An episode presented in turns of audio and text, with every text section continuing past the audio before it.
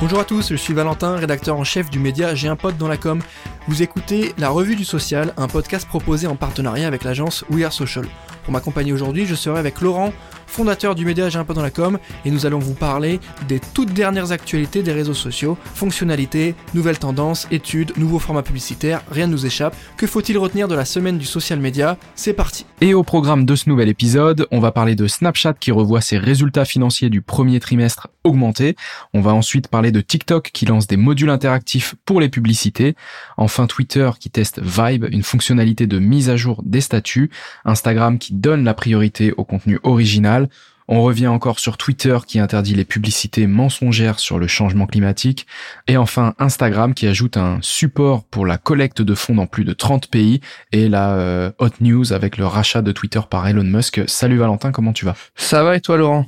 Eh ben écoute, ça va très très bien. Nouvelle semaine, nouvel épisode. Euh, comme je le disais en introduction, Snapchat revoit ses résultats financiers euh, du premier trimestre. Euh, qui sont en forte augmentation. Est-ce que tu peux nous en dire un petit peu plus? Yes, absolument Laurent. Donc d'après ces derniers résultats financiers, Snapchat est en pleine croissance. On a vu évidemment les datas en termes de perf euh, médias qui sont assez impressionnantes. Et maintenant en termes de plutôt financiers, euh, c'est intéressant aussi, le nombre d'utilisateurs actifs quotidiens a augmenté euh, de 18% par rapport à l'année précédente, donc c'est assez fou, notamment en période Covid, etc., pour atteindre 332 millions d'utilisateurs.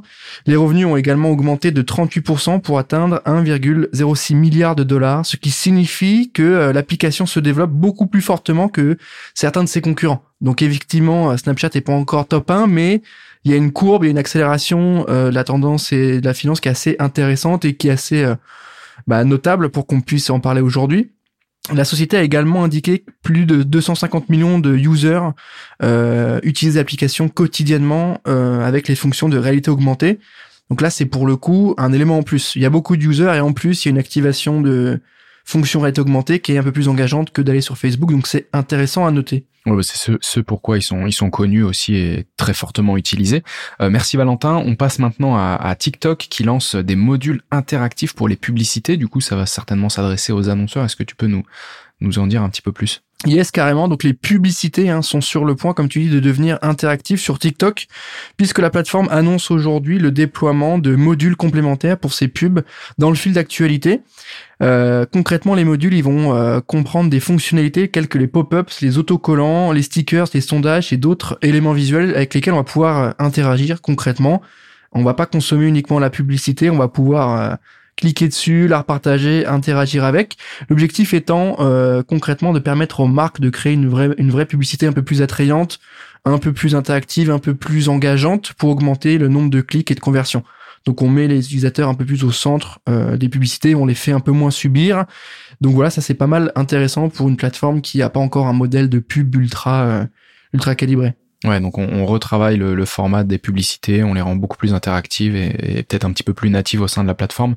Super. On passe maintenant à Twitter qui teste une fonctionnalité pour mettre à jour son statut. En quoi ça consiste en fait?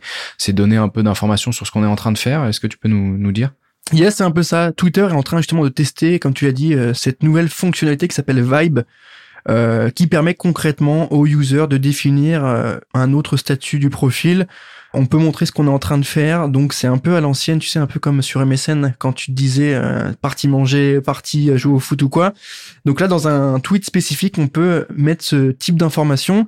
La fonction de statut pourrait être un moyen en plus pour les users de euh, montrer aux autres utilisateurs qu'elles sont qui sont actuellement occupés. Concrètement, c'est le mode en ligne, pas en ligne c'est pas ultra essentiel, c'est pas forcément la feature ce qu'on va noter et qui va être indispensable cette semaine, mais c'est intéressant parce que c'est quelque chose que Twitter teste et j'imagine qu'il y a une idée derrière, donc on va suivre ça de près un peu pour voir comment ça performe. Ok, super. On passe maintenant à Instagram qui va donner la priorité au contenu original, donc peut-être euh, moins mettre en avant euh, les contenus qui sont entre guillemets dupliqués, qu'on va créer euh, par exemple sur TikTok et qu'on va importer directement dans Instagram. Donc il y a tout un travail qui est, fait de côté Instagram, c'est ça? Ouais, c'est ça. C'était un peu le, le, vrai sujet. Tu sais, un TikTok a repris des formats Instagram. Instagram a fait de la pub sur TikTok pour aller sur Instagram. Les reels, ils ont été rallongés, raccourcis. Le format long arrive sur TikTok. Donc là, c'est un élément de plus euh, qui vient alimenter la guerre entre les deux plateformes. Priorité au contenu original sur Instagram. Concrètement, euh, on veut encourager les users à créer leurs propres reels plutôt que de reprendre d'autres vidéos, d'autres applications et de les, et de les poster direct. la chance de TikTok, c'est qu'ils sont en amont de la chaîne, c'est-à-dire qu'on souvent on produit nos contenus TikTok et ensuite on les met sur Instagram. Donc ils ont de la chance d'être en amont. Euh, Instagram subit un peu ça. Donc euh, concrètement, euh, la plateforme elle veut mettre en avant beaucoup plus facilement les contenus natifs, mettre en avant évidemment ceux qui sont créés directement sur la plateforme. Donc on va suivre ça de près. Ça tombe bien, c'est ce qu'on fait avec J'ai un pote. on crée directement le contenu sur Reels. Donc affaire à suivre pour voir comment ça va performer évidemment par la suite Super. On passe maintenant à Twitter qui interdit les publicités euh, mensongères sur le changement climatique. Euh, c'était euh, vendredi dernier justement la journée de la Terre. Est-ce que tu peux nous, nous en dire un petit peu plus? Yes, bah rien de nouveau sous le soleil. Hein. C'est toujours la même mécanique de Twitter qui souhaite faire un travail sur les fake news, sur les publicités mensongères, sur la désinformation. Gros travail depuis longtemps. Bah là pour le coup, la plateforme dit concrètement qu'elle souhaite interdire les publicités dites trompeuses qui viennent contredire le consensus scientifique au sujet du réchauffement climatique. Donc, euh, dès qu'il y a une information qui va aller entre contre quelque chose d'établi, de vérifié, de factuel, ça va être un peu plus floudé, ça va être un peu moins mis en avant ou ça va être voire carrément supprimé. Donc ça c'est hyper intéressant. Carte peut-être bientôt rabattue dans la mesure où Elon Musk euh, annonce le rachat Twitter, mais on y reviendra à la fin de cet épisode.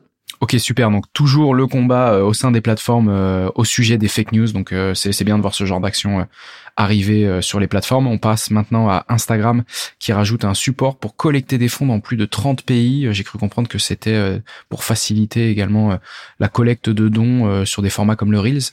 Yes, c'est ça. Ça va être encore une fois la mécanique qui, vise à mettre un call to action directement sur les formats vidéo. Là, c'est pour la bonne cause, c'est pour les dons, notamment les dons un peu green, etc. Donc, à l'occasion de la Journée de la Terre, Instagram a annoncé que la collecte de dons était dispo sur ce format vidéo Reels dans plus de 30 pays dans le monde. On va pouvoir faire des dons à des organisations, des associations à but non lucratif.